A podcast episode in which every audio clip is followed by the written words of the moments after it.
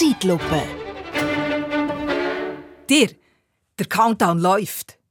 Wer jetzt noch die Krankenkasse wechseln will, muss das bis zum 30. November gemacht haben.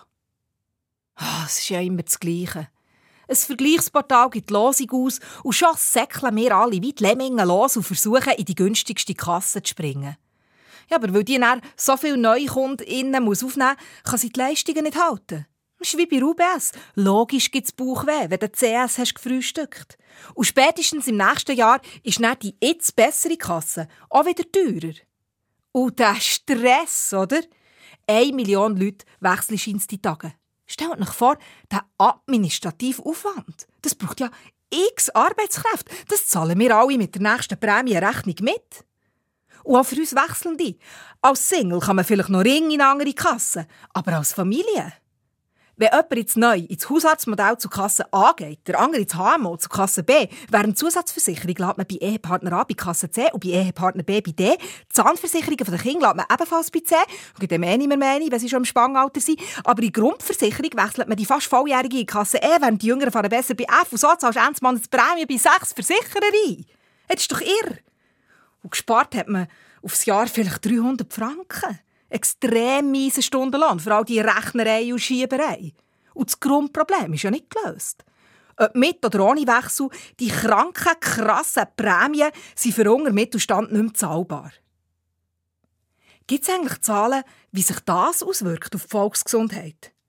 Oder man muss doch einen riesen Peak sehen. Immer wenn der Berse ans Mikrofon geht, plus 8,7 Prozent, der reihenweise Herzrasen, Herzrhythmusstörungen, Magenbeschwerden, nervöses Zittern und so. Wo bleibt das Abwassermonitoring für angstbedingte Durchfallerkrankungen? Nein, ehrlich, jetzt muss etwas passieren. Jetzt müssen die fetten Prämien weg. Apropos Fett weg. Habt ihr es mitbekommen? Jetzt gibt es die Fettwegspritze auch in der Schweiz. Ja, die, wo alle Stars drauf schwören. Die Werbung ist, mit Ozempic schlank pieksen wie Elon Musk. Und auch Kim Kardashian schwört drauf. Und Robbie Williams hat damit abgenommen. So schön, oder? Endlich ein Wundermittel, dass wir alle weiter Wohlstandsfressen können, aber nicht dick sein. Nur Diabetikerinnen tun schwierig. Ah, die sind am Umnölen, sie brauchen das Mittel zum Überleben. Hey, sorry, gibt's halt mal Lieferengpässe, kleine Versorgungslücken. Bringt's etwa nicht um, oder doch? Ich finde es ja einfach noch erstaunlich, dass wenn der Staat eine Spritze verordnet, weil ForscherInnen und MedizinerInnen vereint sagen, es rettet tausende Leben, dann alle so Angriff auf die körperliche Integrität. Der Bill Gates wird mir als Mikrochip implantiert. DNA verändern, kein Sex mit Geimpften. Aber wenn Kim Kardashian sagt, ey, hat das Shit, dann rammen wir uns die Spritze unhinterfragt rein. Nebenwirkungen egal. In den USA ist es schon ein Volkssport. Apropos Nebenwirkungen. Die Spritze hat schwerwiegende. Auch für die Wirtschaft. American Airlines zum Beispiel erwartet fette Gewinne. Warum? Weil schon wenn die PassagierInnen im Schnitt 5 Kilo leichter sind, brauchen die Flugis im Jahr so viel weniger Kerosin, dass American Airlines 80 Millionen Dollar spart. Geil, oder? Oh, wenn das Swissair noch hätte erleben dürfen. 20 Jahre früher die Spritze und die wäre gar nicht grounded. Wer dafür voll abstürzt, ist McDonalds.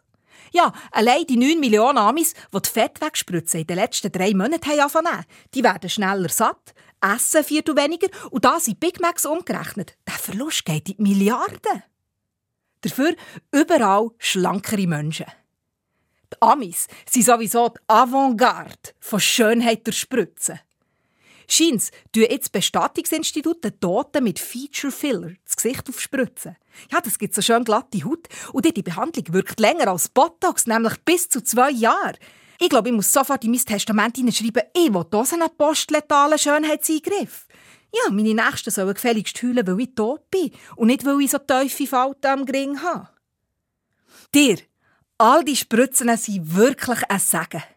Ein kleiner Pieks für einen Mensch, ein Riesenschritt Richtung schönere und gesündere Menschheit. Mit der Fettwegspritze geht es gleich an den fetten Schweizer Krankenkassenprämie an Bauchspeck. Weil wir dann alle fit wie ein Turnschuh oder eben fit ohne Turnschuhe viel weniger Herz-Kreislauf-Erkrankungen haben und viel weniger zu ÄrztInnen müssen und in Spitäler.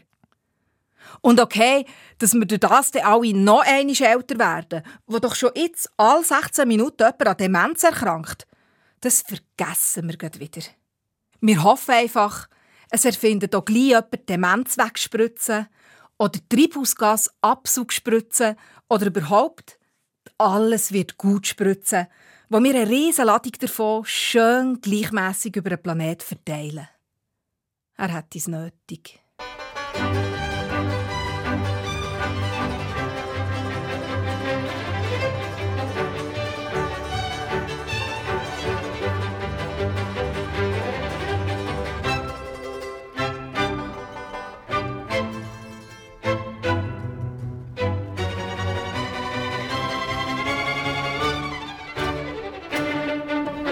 Zeitlupe.